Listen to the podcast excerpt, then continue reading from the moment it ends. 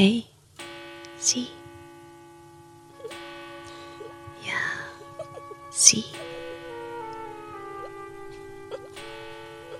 Treten Sie doch näher.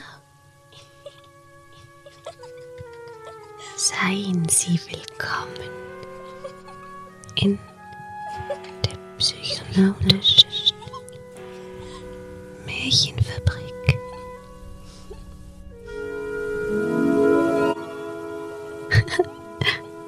Sehen und staunen Sie.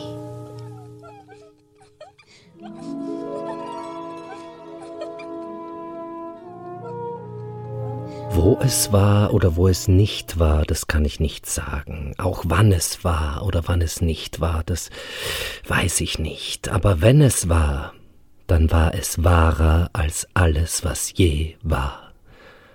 Es war also einmal ein Graf, ein böser Graf, der lebte in seinem Schloss, und immer wenn er ausritt tagsüber, dann tötete er mindestens einen Hirsch oder eigentlich jedes Tier, was ihm irgendwie über den Weg lief, und jeden Wanderer, dem er begegnete, den misshandelte er, und nachts da ging er vor dem Schlafen noch in den Kerker, um sich an dem Seufzen und Klagen seiner Gefangenen zu erfreuen. So böse war dieser Graf. Und eines Tages bei einem Ausritt, da kam er zu einer Quelle. Und bei dieser Quelle, da war eine alte Frau, die hatte einen schweren, bis an den Rand mit Wasser gefüllten Krug, und sie konnte diesen Krug kaum tragen, und sie sah den Graf, den bösen Graf, und sah ihn flehend an und bat ihn um Hilfe.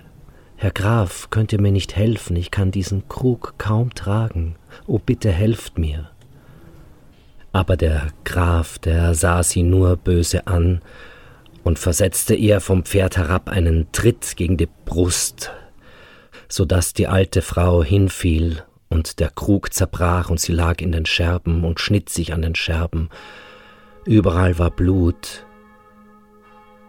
Und in diesem Moment, da hatte der Graf plötzlich genauso einen Krug um seinen Hals gebunden und er hörte eine Stimme, eine laute, donnernde Stimme. Unseliger, erst dann wirst du zur Ruhe kommen, wenn dieser Krug bis an den Rand voll sein wird.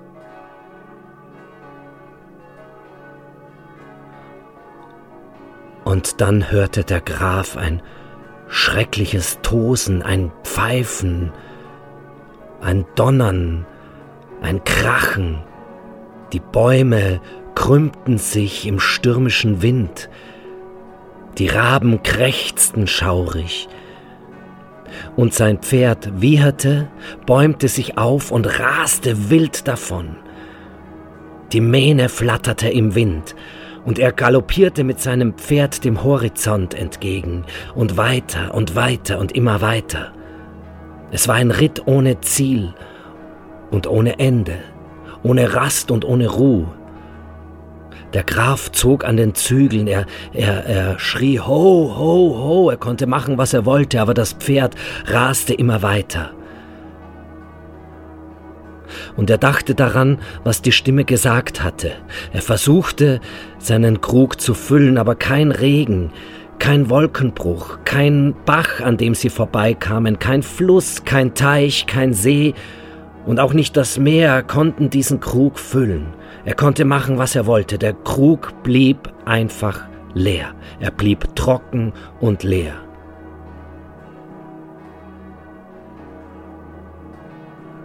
Wochen, Monate, Jahre verstrichen auf diese Weise. Der unglückselige Reiter ritt immer weiter und weiter. An seinen Augen zogen Ebenen, Berge, Täler vorbei. Die Sonne brannte ihm aufs Haupt, der Regen prasselte ihm ins Gesicht, Schnee, Wind peitschten ihm ins Gesicht. Vor ihm breitete sich die weite, weite Welt aus. Er sah, wie sich das arme Volk abmühte. Er sah, wie die Bauern die Äcker pflügten, mit einfachen Holzpflügen, die den gefrorenen, immer noch gefrorenen Boden kaum aufbrechen konnten. Er sah die Menschen Leinen weben, das Holz hacken, über Flüsse rudern, die Kelle heben und den Hammer schwingen. Er sah die Adeligen in ihren glänzenden Rüstungen, mit ihren bunten Bannern spazieren reiten, er sah wunderbare Hochzeiten, fröhliche Hochzeiten, wo gesungen und getanzt wurde, Begräbnisse, wo geweint wurde. Er kam an Kirchen vorbei, aus denen der Gesang der Gläubigen ertönte, an lauten Städten, an friedlichen Dörfern, an Bäumen, die im Frühling blühten und im Herbst wie Gold dastanden an Steilküsten ritt er entlang, wo er Schiffe sah auf dem herrlichen, glänzenden, in der Sonne glänzenden Meer. Er ritt an hohen Bergen vorbei, deren Spitze mit Schnee gekrönt war, wie das Haupt eines Königs mit einer Krone.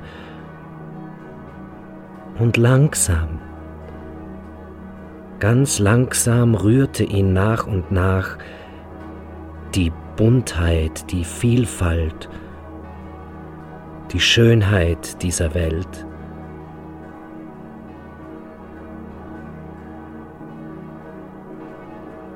Der Anblick der Welt traf ihn in seine Seele, rührte die Seele des bösen Grafen und ließ seine Grobheit schmelzen, wie Schnee im Frühling.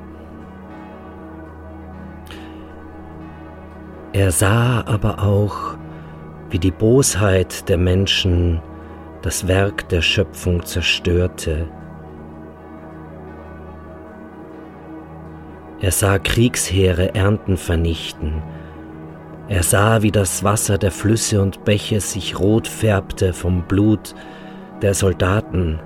Er sah herrliche Kirchen zusammenstürzen, er sah die Verwüstung blühender, lebendiger Städte, er sah friedliche Dörfer brennen, er sah, wie der Starke den Schwachen niederschlug und der Schwache mit gesenktem Blick still zum Himmel flehte um Erlösung. Direkt vor ihm schrien Männer um Hilfe, Frauen hoben verzweifelt die Arme, Kinder weinten. Mit der Zeit, als sein Herz immer weicher geworden war, da wünschte er, er könnte sein Schwert ziehen, um den Leidenden zu helfen, sie zu schützen und ihre Peiniger zu vertreiben. Aber das schwarze Ross galoppierte immer weiter und weiter und weiter, und der Krug wollte sich nicht füllen egal was er tat.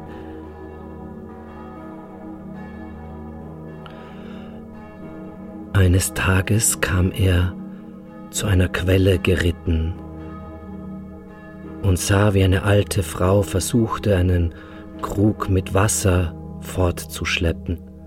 Sie sah genauso mitleiderregend aus wie damals jene alte Frau, die er zu Boden gestoßen hatte. Auch ihr Gesicht war voller Falten Spuren des Alters. Ihre dünnen, knöchrigen Finger umklammerten den Krug und konnten ihn kaum halten, und sie sah ihn mit ihren fast erblindeten Augen flehentlich an und sagte, Habt Erbarmen, Herr, helft mir, diesen Krug zu tragen.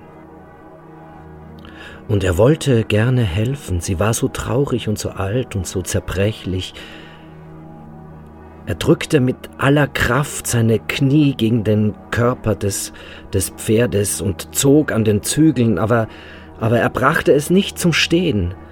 Das Pferd lief weiter im wilden Galopp. Er redete auf das Tier ein, halt an, halt an. Er bat es inständig, aber nichts half, das Pferd lief weiter und weiter, wie es schon seit Jahren so weiter und weiter lief.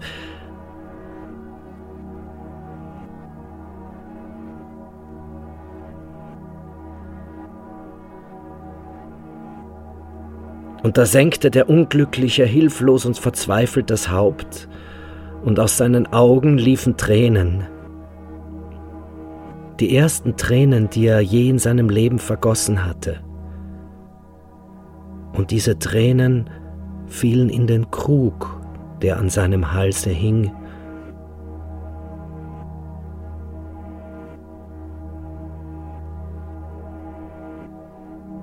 und sie füllten den Krug. Das Wasser der Tränen stieg und stieg und stieg, bis der Krug ganz bis zum Rand gefüllt war mit seinen Tränen.